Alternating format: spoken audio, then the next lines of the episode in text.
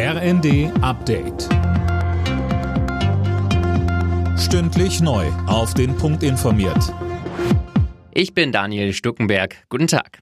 Die Energiekrise und die nationale Sicherheitsstrategie. Darüber beraten heute Kanzler Scholz und seine Minister. Sie kommen zu einer zweitägigen Kabinettsklausur zusammen. Dabei dürfte es auch um das geplante dritte Entlastungspaket für die Bürger gehen. Dazu sagte SPD-Chef Klingbeil im ZDF. Ein paar Dinge liegen ja auf dem Tisch. Die massive Ausweitung beim Wohngeld, das Bürgergeld, auch die Frage der steuerlichen Entlastung. Ich glaube allerdings, wir müssen einen Fehler aus dem letzten Entlastungspaket korrigieren. Wir haben da die Rentnerinnen und Rentner vergessen. Wir müssen etwas für die Studenten Studentinnen und Studenten tun. Das alles muss jetzt zusammengebracht werden und es muss schnell gehen soll eine Übergewinnsteuer in Deutschland eingeführt werden. Laut einem Spiegelbericht wird das vom Wirtschaftsministerium geprüft. Konkret geht es um eine Übergewinnsteuer auf Strom, der aus Braunkohle und erneuerbaren Energien gewonnen wird. Der Staat könnte demnach einen Festpreis für Strom festlegen.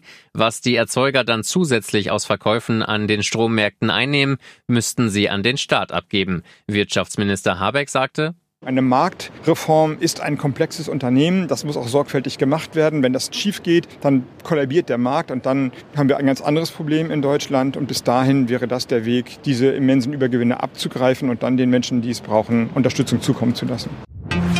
Um die Einreiseregeln für russische Staatsbürger geht es heute bei einem Treffen der EU-Außenminister. Konkret geht es um ein Abkommen aus dem Jahr 2007. Durch das kommen russische Staatsbürger momentan leichter an Visa. Jetzt soll geprüft werden, ob es wegen des Ukraine-Kriegs ausgesetzt werden kann. Einige Länder, darunter Finnland und Polen, fordern sogar ein vollständiges Einreiseverbot für russische Touristen.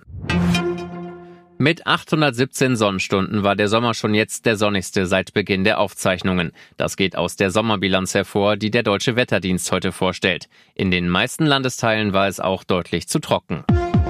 Alle Nachrichten auf rnd.de